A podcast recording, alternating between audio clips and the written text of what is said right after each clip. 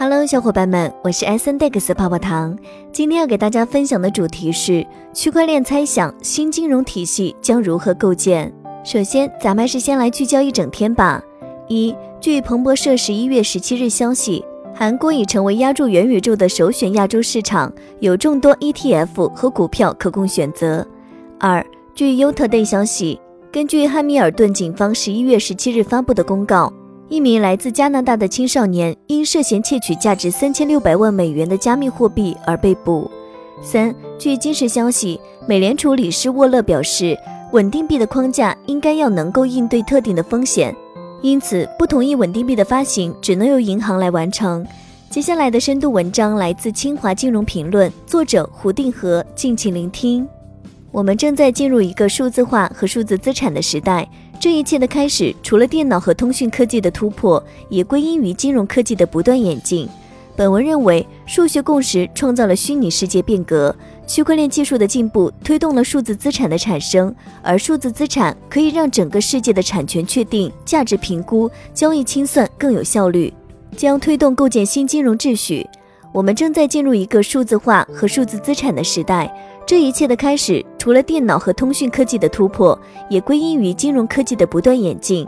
二零一九年六月，Facebook 公布的天秤币方案及二零零八年底发布的比特币白皮书，使人类多年来的世界货币梦想开始从臆想成为行动，并逐渐成为现实。而全球各国央行风起云涌的央行数字货币 CBDC 计划。使数字货币和数字金融开始成为金融科技及区块链的求知者们必须关注和理解的新知。在物理学中，有一个概念称为熵，熵者无序也。根据热力学第二定律，宇宙天然熵增最终将无序而归于热寂。天文观测也从实际验证了这一理论。宇宙的运动在人类社会也有类似的轨迹。在金融市场，熵增反映的是市场稳久必乱。而金融市场的负熵，则可以理解为金融市场在激烈动荡之后，逐步寻求各方共识，走向平稳的过程。人类有史以来的诸多努力，无非也是追求各种共识的建立过程。一九七一年，布雷顿森林体系崩溃，金本位时代结束，各国法币失锚，无可避免地进入熵增的时代。孤立系统总有趋向混乱、无序和低维化的冲动。依靠体系内的信用而非外界能量而增发法币的行为，注定无法富商。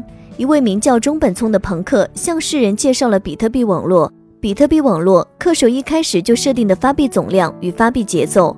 这个比特币网络第一次实现了完全基于数学的发币共识。尽管中本聪迄今未现真身，但比特币在数学和密码学的基础上诞生后，其底层逻辑也打开了区块链技术的法门。过去十三年，比特币的火爆也引发了人们对区块链的关注。人们开始尝试用这一底层技术来实现富商，这是因为区块链使共识由不可靠的人性转为机器。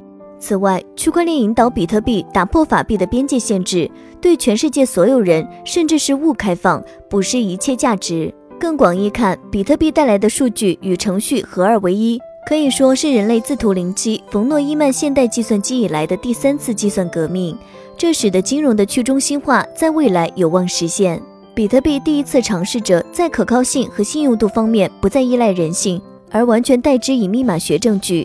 比特币采用的两个最重要的密码学证据——公司要签名和工作量证明，都是数学和物理学的共同产物。只要其数学原理和物理学定律没有被颠覆。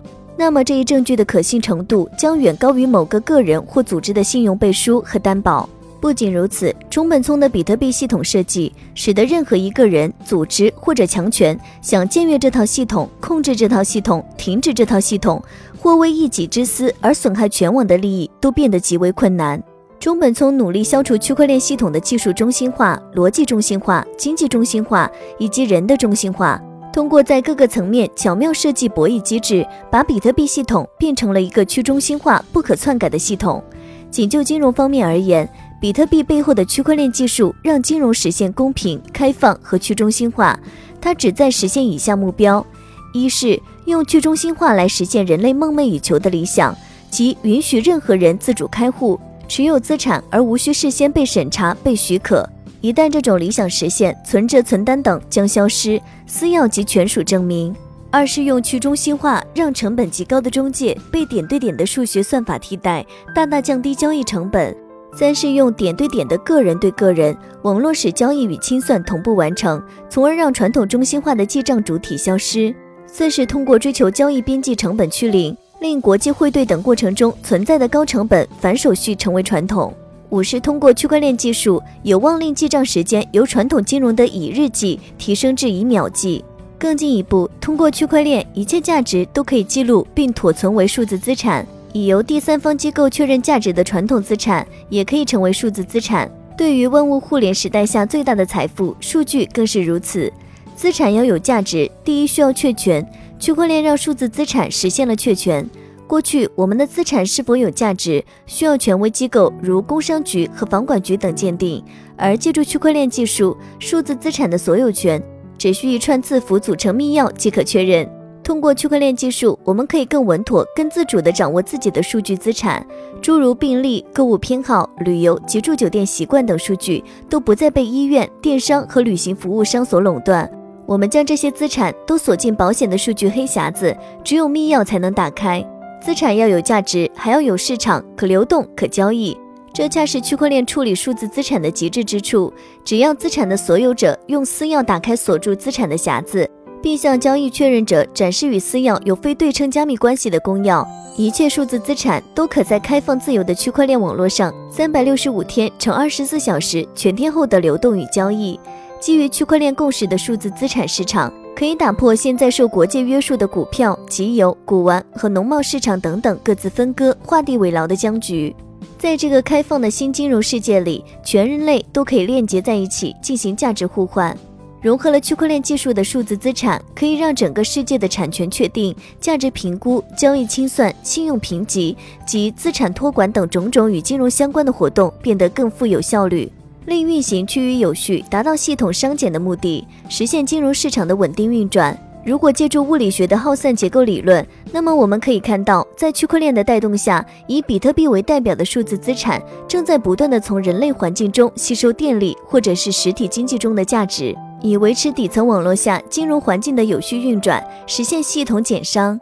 以上内容作为一家之言，仅供参考。好了，本期的节目就到这里了。如果喜欢泡泡糖为您精选的内容，还请帮忙多多转发。那咱们下期再见，拜拜。